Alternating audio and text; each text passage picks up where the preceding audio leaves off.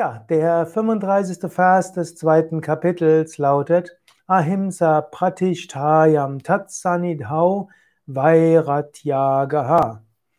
Feindschaft verschwindet in der Umgebung dessen, der in Nichtverletzen fest begründet ist. Mit diesem Vers beschreibt Patanjali die Auswirkungen, wenn wir die Yamas und Niyamas wirklich konsequent praktizieren. Hat ja im, vorderen, im vorigen Vers gesagt, wenn wir nicht Yamas und Niyamas praktizieren, dann werden wir in endlosem Leid und Unwissenheit versinken. Es gilt, die Yamas und die Niyamas zu praktizieren, um zu höherem spirituellen Wissen zu kommen und um wahres Glück zu erfahren. Warum sollten wir ethisch sein? Warum sollten wir asketisches, einfaches Leben führen? Warum sollen wir Disziplin haben? Um wirklich glücklich zu sein und um wirklich zum höheren Wissen zu kommen. Und ab diesem Vers beschreibt Patanjali, was man ganz konkret für zusätzliche Auswirkungen hat für jede der fünf Yamas, jede der fünf Niyamas. Hier sagt er, wenn du fest begründet bist in Nicht-Verletzen, dann erfährst du keine Feindseligkeiten, keine Streitigkeit.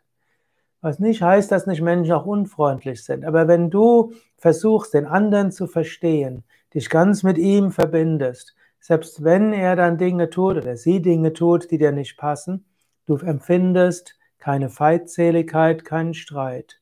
Vielmehr siehst du das Ringen um die gute Sache, vielmehr siehst du das gemeinsame Bemühen oder du siehst das Verletztsein im anderen, du siehst, der andere leidet, deshalb tut er vielleicht Dinge, die besser nicht getan werden sollten.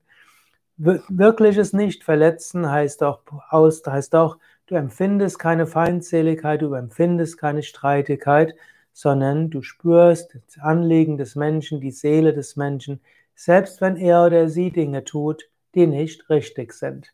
So wie Mahatma Gandhi gesagt hat, stehe auf gegen das Unrecht, aber liebe den Menschen, der es begeht. Om Namo Bhagavate Shivanandaya, ॐ नमो भगवते शिवानन्दाय। ॐ नमो भगवते शिवानन्दाय।